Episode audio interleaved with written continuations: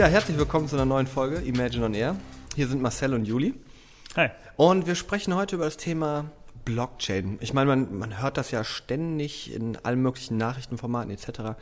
Blockchain, ähm, Technologie und ähm, letzten Endes habe ich hier der als derjenige, der für die Fotos und ähm, Content Creation zuständig ist, eigentlich gar keine Ahnung, was Blockchain ist. Und deswegen jetzt meine Frage, Juli, was ist die Blockchain? Ja, Blockchain ist tatsächlich ein äh, Verfahren, was dazu benutzt wird, um ähm, eine Historie aufzuschreiben von äh, Dingen. Also es können zum Beispiel Transaktionen sein. Ähm, und diese Historie ist, wird so gemacht, dass die unveränderlich ist und für alle öffentlich einsehbar ist. Das heißt, man schafft ähm, in einer, einem verteilten System sozusagen eine gemeinsame Historie. Und ähm, das kann für ganz viele verschiedene Sachen verwendet werden. Also zum Beispiel das bekannteste Beispiel, denke ich mal, ist äh, Bitcoin. Das ist eine Währung und da funktioniert das so, dass wenn man, wenn ich dir jetzt zum Beispiel irgendwas bezahlen möchte, mhm. dann schreibe ich diese Transaktion in diese Historie. Und dadurch, dass diese Historie für alle öffentlich ist und unveränderlich ist ab einem gewissen Zeitpunkt. Aber, aber wie machen die das, dass sie unveränderlich ist? Das habe ich noch nicht verstanden. Ja, um, äh, im Detail funktioniert das so. Du hast ähm, Blöcke und die werden in einer Kette angehangen. Deshalb, deshalb kommt deine äh, Blockchain äh, daher. Und diese Blöcke ist, ähm, also wenn wir jetzt zum Beispiel von äh, Transaktionen bei der Währung reden, dann würden alle Transaktionen, die in den nächsten zehn Minuten passieren würden, in einem Block geschrieben werden, sagen wir mal. Und ähm, dann ist es so, dass jemand, äh, also dieser Block muss ähm, signiert werden. Das heißt, man äh, benutzt, äh, also alle Transaktionen, die in diesem Block drin sind, werden zusammengerechnet äh, und äh, es wird versucht, eine sehr, sehr komplexe äh, mathematische Aufgabe zu lösen, die dann quasi dazu führt, also wenn diese Aufgabe jemand gelöst hat, dann schreibt er, okay, das ist signiert worden, so und so und die ähm, Signatur ähm, macht das äh, so, dass es äh, unveränderlich ist. Also das heißt, wenn ich jetzt den Inhalt von dem Block verändere, dann kann ich das verifizieren, dass die Signatur sich verändert hat. Und es ist so, dass der nächste Block, der in den nächsten zehn Minuten zum Beispiel kommt, der benutzt äh, einen Abriss von dem vorherigen Block. Das heißt, selbst wenn ich es schaffen würde, diese mathematische sehr komplexe Aufgabe oder rechnerisch sehr aufwendige Aufgabe für einen Block zu fälschen, sobald der nächste Block oben drauf kommt, beinhaltet er schon quasi die Lösung des vorherigen Blocks. Das heißt, ah, ich müsste okay. den auch noch fälschen, was quasi die, das Problem potenziert. Und der nächste Block macht das noch komplizierter und noch komplizierter mhm. und noch komplizierter, weil wenn ich ähm, die, meine, die Historie verändern möchte von vor sechs Blöcken, dann müsste ich diese Aufgabe für sechs weitere Blöcke lösen, mhm. um eben äh, meine Version der Geschichte publizieren zu können. Okay. Und das funktioniert tatsächlich so, dass es einfach eine rechnerisch sehr aufwendige ähm, Sache ist und äh, dass äh, die ähm, es gibt verschiedene äh, Verfahren oder sagen wir mal, äh, je nachdem, wie die Blockchain aufgebaut ist, äh, werden verschiedene Ansätze benutzt, um das zu lösen. Aber das bekannteste ist, dass äh, die ähm, die Teilnehmer ähm, stellen eben Rechenpower zur Verfügung und dann versucht jeder gleichzeitig den nächsten Block zu lösen.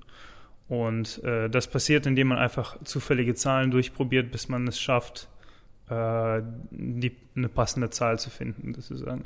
Und irgendjemand von den Millionen Menschen auf der Welt oder Millionen Rechnern auf der Welt, die gleichzeitig das versuchen zu lösen, wird es dann schaffen, weil diese Person dann per Zufall den, die richtige Lösung gefunden hat. Mhm. Und äh, diese Person veröffentlicht dann diesen Blog und darauf bauen dann alle anderen äh, auf.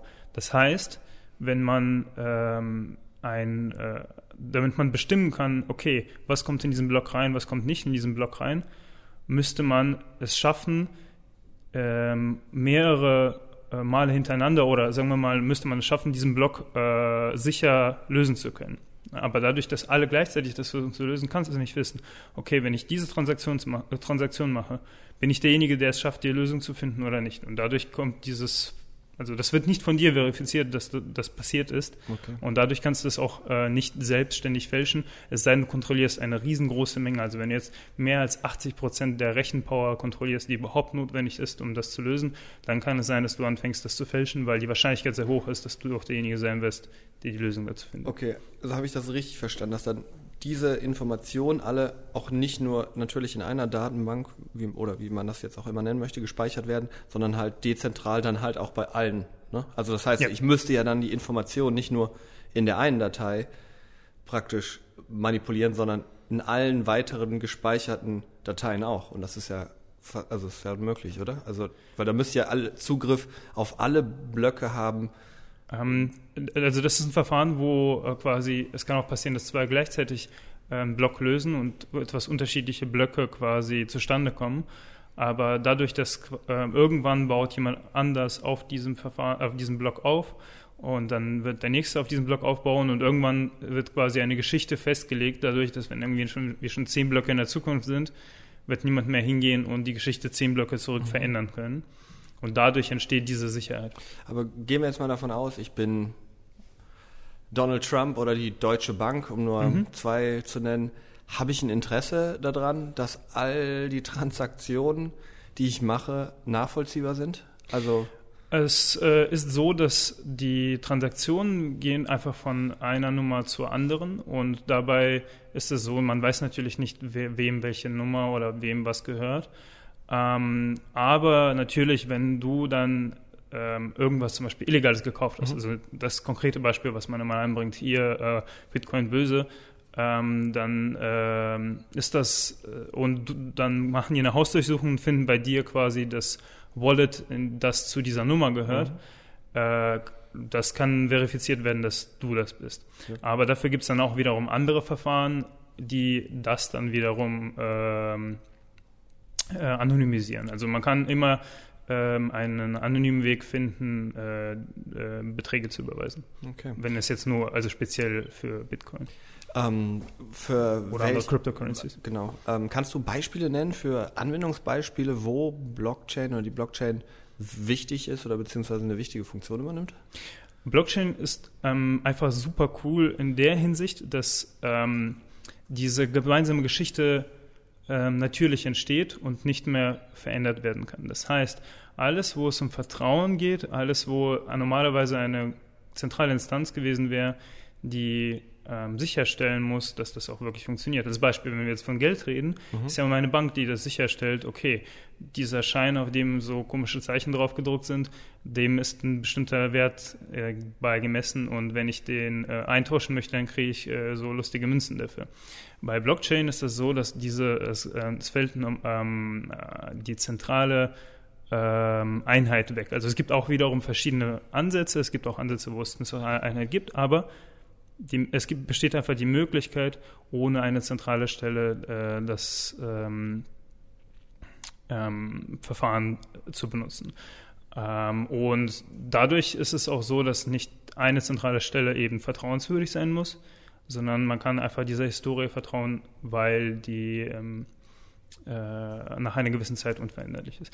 Beispiele hast du jetzt gefragt, ähm, so etwas wie, ähm, wenn ich, also Smart Contracts, ähm, das heißt, wenn ich jetzt eine, ähm, mein, ein neues Nummernschild beantrage und die, der TÜV würde das unterstützen, dann könnte er sagen, okay, der hat mir dann und dann diesen, äh, dieses Nummernschild zugeordnet und dann wäre das halt für immer in dieser Geschichte festgehalten und dann könnten das alle nachschauen irgendwann, dass das stattgefunden hat und dadurch äh, ist eben sichergestellt, dass äh, also es kann nicht verloren gehen, es äh, gibt keine Instanz, die das umschreiben kann und äh, dadurch ist dieser Vertrag halt automatisch gültig, weil er einfach in dieser Geschichte festgeschrieben wurde. Okay. Äh, anderes Beispiel wäre jetzt sowas wie, ähm, ich bin jetzt der Hersteller des neuen Telefons und ich möchte, dass alles nachvollziehbar ist von dem äh, Chip, wie wo das Silikon da drin herkam, wie die Metalle zustande kommen, wo das zusammengebaut wurde. Und dann ist es so, dass in der gesamten Supply Chain wird einfach jede Veränderung, okay, ich habe jetzt mir hier fünf Gramm davon genommen, daraus habe ich dieses Bauteil zusammengesetzt und das habe ich dem und dem geliefert, wird das aufgeschrieben und dadurch kannst du automatisch für immer nachverfolgen, also jedes einzelne Bauteil in deinem wahren Wirtschaftssystem sozusagen für immer nachverfolgen. Unveränderlich ist es festgelegt und dokumentiert, ähm, wer wann was wo ich mein, gemacht hat. Ich meine, das hört sich, finde ich, gut an. Aber wenn ich mir vorstelle, dass ich ein Hersteller bin und gucke, was, na, da gibt es ja auch einige schwarze Schafe, da würde ich das gar nicht wollen, so eine Transparenz. Also das, also für mich schon natürlich, aber ich möchte natürlich nicht, dass die einsehbar ist. Naja, also du musst das ja nicht äh, öffentlich betreiben. Also Blockchain ist ja nur ein mathematisches Verfahren, sage ich jetzt mal. Ähm, das heißt, wie du das äh, benutzt und wie, ähm, wofür du das benutzt, obliegt ganz äh, dir. Und es ist auch so zum Beispiel, wenn ich jetzt, ähm, also was zum Beispiel gerade äh, analysiert wird, ist, ob Blockchain beispielsweise für sowas wie ähm, äh, die normalen Behördengänge, also wenn ich zum Beispiel ummelden möchte oder sowas, verwendet werden kann. Und da ist es ja so, wenn ich mich jetzt ummelde, das geht ja eigentlich nur mich was an und vielleicht die Polizei, sagen wir mal, oder den Staat. Das heißt, ich möchte gar nicht, dass öffentlich ist, dass ich jetzt irgendwo hin umgezogen bin. Und trotzdem soll es ja eine öffentliche Datenbank sein. Und dann würde man zum Beispiel Abwandlungen davon machen. Das heißt, man würde nicht die gesamte Information da reinschreiben, sondern man würde quasi nur einen Hash-Wert, also quasi nur eine Zahl, die dann äh, ähm, diese Unterschrift signalisiert, in die Blockchain reinschreiben. Das heißt, du hast ein Dokument, wo, wo darauf steht, okay, ich bin da und dahin gezogen. Und wenn du das vorzeigst, kann verifiziert werden, dass dieses Dokument gültig ist. Aber du musst nicht das Dokument selber in die Blockchain packen, sodass alle anderen Leute darauf Zugriff haben. Okay, wie wird, also was für einen Einfluss wird tendenziell die Blockchain auf unser Leben oder auf mein Leben haben? Ich meine, für dich als Softwareentwickler ist die Verbindung viel näher, klar, das verstehe ich, aber wie wird die Blockchain mein Leben als Endkonsument beeinflussen? Die Blockchain hat ähm, unser Leben eigentlich bereits äh, in vielerlei Hinsicht beeinflusst. Ähm, allein dadurch, dass eben äh, Bezahlen über äh, Cryptocurrencies möglich ist erlaubt das eben äh, Transaktionen zu tätigen, die nicht äh, von einem Regime abhängig sind. Ähm, das ist jetzt für uns vielleicht in Deutschland, haben wir das Glück, dass das noch nicht so relevant ist. Aber ähm, je nachdem, in welchem Land man lebt, ist das eben eine der wenigen Möglichkeiten, ähm, sinnvoll ähm, ähm, ja, ähm, wie würde man das sagen? Ähm, äh, das entzieht sich einer Kontrolle von einer bestimmten Instanz. Das mhm. heißt, das führt dazu, dass es eben, ähm, ich will nicht sagen demokratischer, aber ähm, ähm dass es eben ähm, diese Technologie erlaubt es, äh, Kontrolle und Diktatur zu umgehen. Also wäre es ja eigentlich auch praktisch, das ganze System auf Steuern vom Staat anzuwenden. Also, ne, was er an, an, Steuern einnimmt, zu sehen, okay, von welchem Bürger kommt das Geld und dann im Nachhinein letzten Endes auch zu sehen, okay, wo ist jetzt dieser Prozentsatz ist dahin gegangen, das ist dahin gegangen, das ist dahin gegangen, weil dann könnte man ja letzten Endes transparent machen, wo meine Steuern, die ich jetzt gezahlt bin, praktisch hinwandern, oder? Man könnte das sicherlich darauf anwenden, aber also das wäre jetzt etwas, was eben eine weiterführende Nutzung davon ist. Grundsätzlich äh, ist die Idee davon, dass es eben einfacher werden soll, diese ganzen Sachen wie den Behördengang, das Beantragen eines neuen Nummernschildes, ähm, äh, das soll einfacher werden und verifizierbar gleichzeitig, sodass es eben ähm, kann nicht passieren, dass dann irgendwie ein, ähm, ein Dokument im Archiv verloren gehen und auf einmal steht man ohne Nummernschild da und gleichzeitig kann ich das theoretisch auch von zu Hause aus erledigen, ohne jetzt dahin zu gehen. Ähm, aber in, in, der, in der Hinsicht, also die, die Forschung ist gerade super aktiv, das in allen möglichen Bereichen zu verwenden, zum Beispiel für Internet of Things. Ähm, ist es so, dass äh, die, ähm, also die Idee ist zum Beispiel, du hast eine, ähm, eine smarte Waschmaschine Das ist eine nicht so smarte Waschmaschine im Hintergrund, die jetzt gerade losgeht. Schade, äh, schade. Davon lassen wir uns aber überhaupt nicht äh, beeindrucken. Äh, du hast eine smarte Waschmaschine und ähm, du sagst der, okay, du packst ähm, alle Sachen, die die waschen soll, da rein. Und die soll dann waschen, wann der Strom am günstigsten ist. Mhm. Und ähm, die kann sich mit dem äh, Smart Grid austauschen, alles smart.